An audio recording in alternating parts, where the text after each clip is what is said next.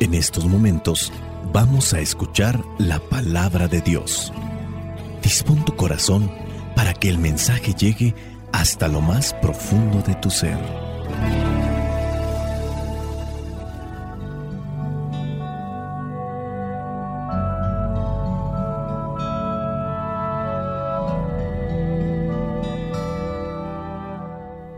El Evangelio que la iglesia nos presenta para esta fiesta de la Sagrada Familia corresponde a Mateo capítulo 2 versículos del 13 al 15 y del 19 al 23. Dice así, cuando ya los sabios se habían ido, un ángel del Señor se le apareció en sueños a José y le dijo, levántate, toma al niño y a su madre y huye a Egipto. Quédate allí hasta que yo te avise, porque Herodes va a buscar al niño para matarlo. José se levantó, tomó al niño y a su madre y salió con ellos de noche, camino de Egipto, donde estuvieron hasta que murió Herodes. Esto sucedió para que se cumpliera lo que el Señor había dicho por medio del profeta. De Egipto llamé a mi hijo versículo 19. Pero después que murió Herodes, un ángel del Señor se le apareció en sueños a José en Egipto y le dijo, levántate, toma contigo al niño y a su madre y regresa a Israel, porque ya han muerto los que querían matar al niño. Entonces José se levantó y llevó al niño y a su madre a Israel pero cuando supo que Arquelao estaba gobernando en Judea, en lugar de su padre Herodes, tuvo miedo de ir allá, y habiendo sido advertido en sueños por Dios, se dirigió a la región de Galilea. Al llegar, se fue a vivir al pueblo de Nazaret. Esto sucedió para que se cumpliera lo que dijeron los profetas, que Jesús sería llamado Nazareno palabra de Dios. Te alabamos, Señor. Señor Jesucristo, nuestro divino Salvador, gracias te damos por tu infinito amor. Te escuchamos en la palabra te recibimos y adoramos en la Eucaristía, te servimos en los hermanos.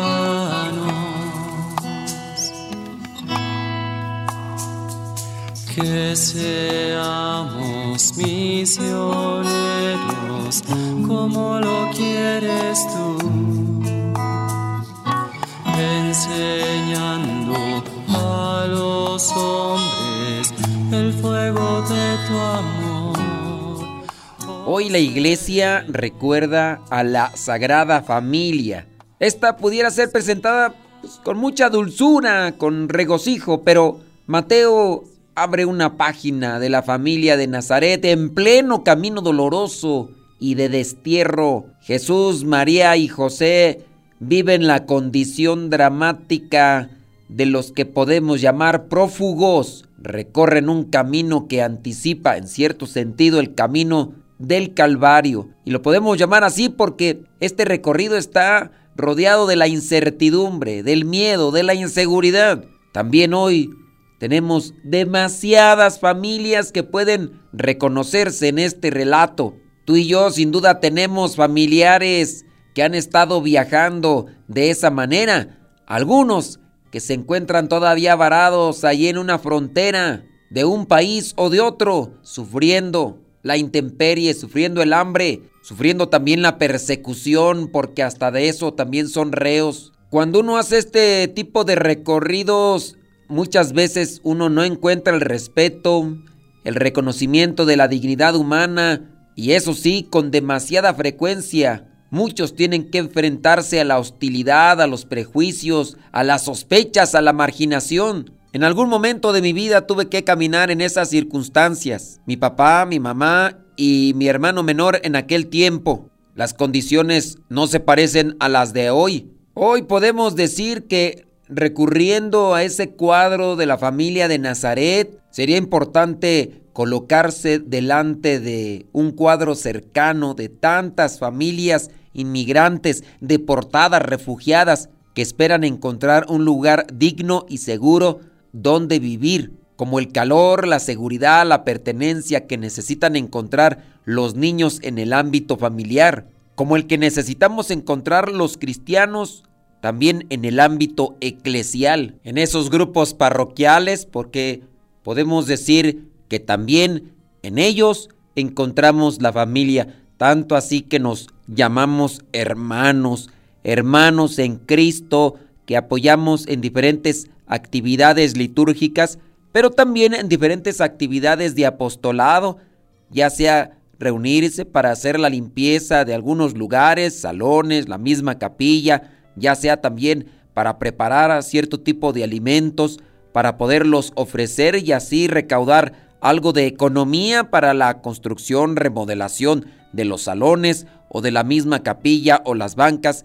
que utilizamos para escuchar la palabra de Dios y para hacer nuestra oración. Regresando al pasaje del Evangelio, encontrando también esta fiesta de la Sagrada Familia, podemos decir que Dios cuando se hizo hombre quiso nacer en el seno de una familia y aprender como humano en la escuela de un hogar. Por eso, cuando en la Navidad celebramos el nacimiento de Dios hecho hombre, como estamos contemplando en estos días, sabemos entonces que la familia es importante, porque incluso el mismo Dios escogió una para nacer ahí. Hacia ese hogar de Nazaret volvemos hoy nuestra mirada y queremos celebrar y aprender para nuestras familias, porque para eso se miran estos pasajes. Hay que aprender de la Sagrada Escritura con el deseo de que sean nuestras familias esa verdadera escuela de vida, viviendo al modo de María y José. En el Evangelio encontramos entonces esos verdaderos valores que son un auténtico cimiento para nuestras familias, para la mejor construcción de nuestro mundo. Estos valores auténticamente evangélicos que encuentran su raíz y fortaleza en el amor que Dios nos tiene, que nos regala, cuando nosotros abrimos nuestro espíritu a su amor. Creo yo que todos hemos aprendido que en familia se pueden forjar los ánimos y se fortalecen también las voluntades, aunque también los vicios, dependiendo quién esté al frente de las familias. Es allí donde se aprenden y se interiorizan las virtudes y los valores que podrán regir la conducta de nuestras vidas, que nuestros padres además de la vida cuidan nuestro crecimiento y formación con todos sus recursos y gratuitamente. En este Evangelio encontramos a José como cuidador e intermediario de la salvación que Dios nos otorgó en Jesús. Dios lo va guiando por medio de su ángel. Pero antes de eso podemos decir y sin duda remarcar que en José encontramos un hombre atento a la voz de Dios. ¿No le parece desconocida esa voz de Dios que escucha en los sueños? Es una voz que no es desatendida. José es obediente a la voz de Dios porque le es familiar. Eso también remarca que es un hombre de oración y por eso es justo, porque tiene el mejor guía el Espíritu Santo. Tiene a Dios como consejero de su vida para que pueda orientarse y tomar las mejores decisiones. De ahí nosotros podemos aprender también y buscar también ser personas de oración antes de tomar cualquier decisión. Aprendemos que para poder ser justos o santos, como lo es su sinónimo en la Biblia, hay que orar. La Virgen María ha hecho lo que le tocaba, ha puesto su parte dialogando con aquel ángel y obedeciendo a Dios. Ahora le toca a José. Cada quien en el matrimonio tiene que poner su parte para que todo salga bien, para que se pueda cuidar bien a los hijos. Los hijos son una misión de Dios. Cierto, muy cierto es que el ser humano pone de su parte para que pueda haber procreación, pero si es voluntad de Dios, vendrán los hijos pero con ello vienen las responsabilidades, los compromisos, hacer de ellos unos buenos cristianos. Si la mamá se desatiende en escuchar la voz de Dios, los hijos se descarrilan. y también si el papá se desatiende de escuchar la voz de Dios, habrá también consecuencias y no serán nada agradables. Los dos pues tienen responsabilidad como lo podemos notar aquí. Ya hizo caso María, ya hizo caso José y hay que ponerse en acción, dialogar con Dios y después a trabajar. Tomando también lo que vendría a ser este Evangelio, podríamos rescatar algunos valores y enseñanzas de parte de la Sagrada Familia. Uno de ellos sin duda es la fe. La fe en Dios y en su palabra, en su mensaje. La fe es un valor fundamental para la Sagrada Familia y, ¿por qué no decirlo? También para nuestras familias. Otro valor que podríamos distinguir es la devoción. La Sagrada Familia es conocida por su profunda devoción a Dios y por su compromiso con el mensaje y la voluntad del Padre. María y José colaboran en el plan de salvación que Dios ha trazado para todos. Otro de los valores que también resaltan en la Sagrada Familia es la humildad. San José, la Virgen María y Jesús son conocidos por su humildad y sencillez y estos valores son importantes, indispensables diría en otra forma, porque por la humildad entran las demás virtudes. Si no hay humildad, no hay aceptación de Dios. Si no hay humildad, no se puede escuchar el mensaje de Dios. El otro valor que podríamos también rescatar es el amor.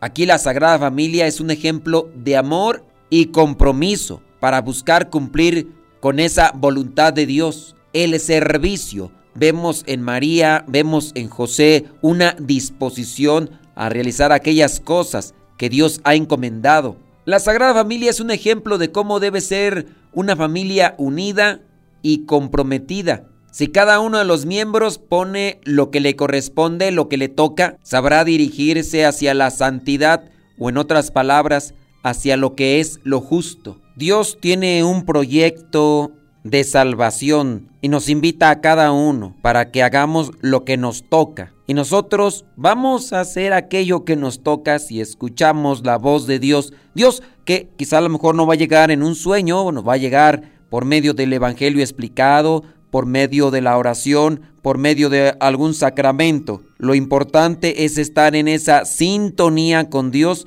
para escuchar qué es lo que nos pide, qué es lo que nos está diciendo para realizarlo.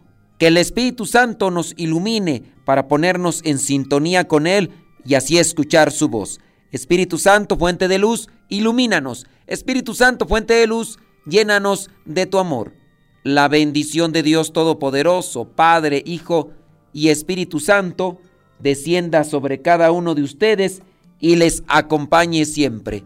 Soy el Padre Modesto Lule, de los misioneros, servidores de la palabra. Vayamos a vivir el Evangelio. Lámpara es tu palabra para mis pasos, luz en mi sendero. Lámpara es tu palabra para mis pasos, luz en mi sendero palabra es la luz.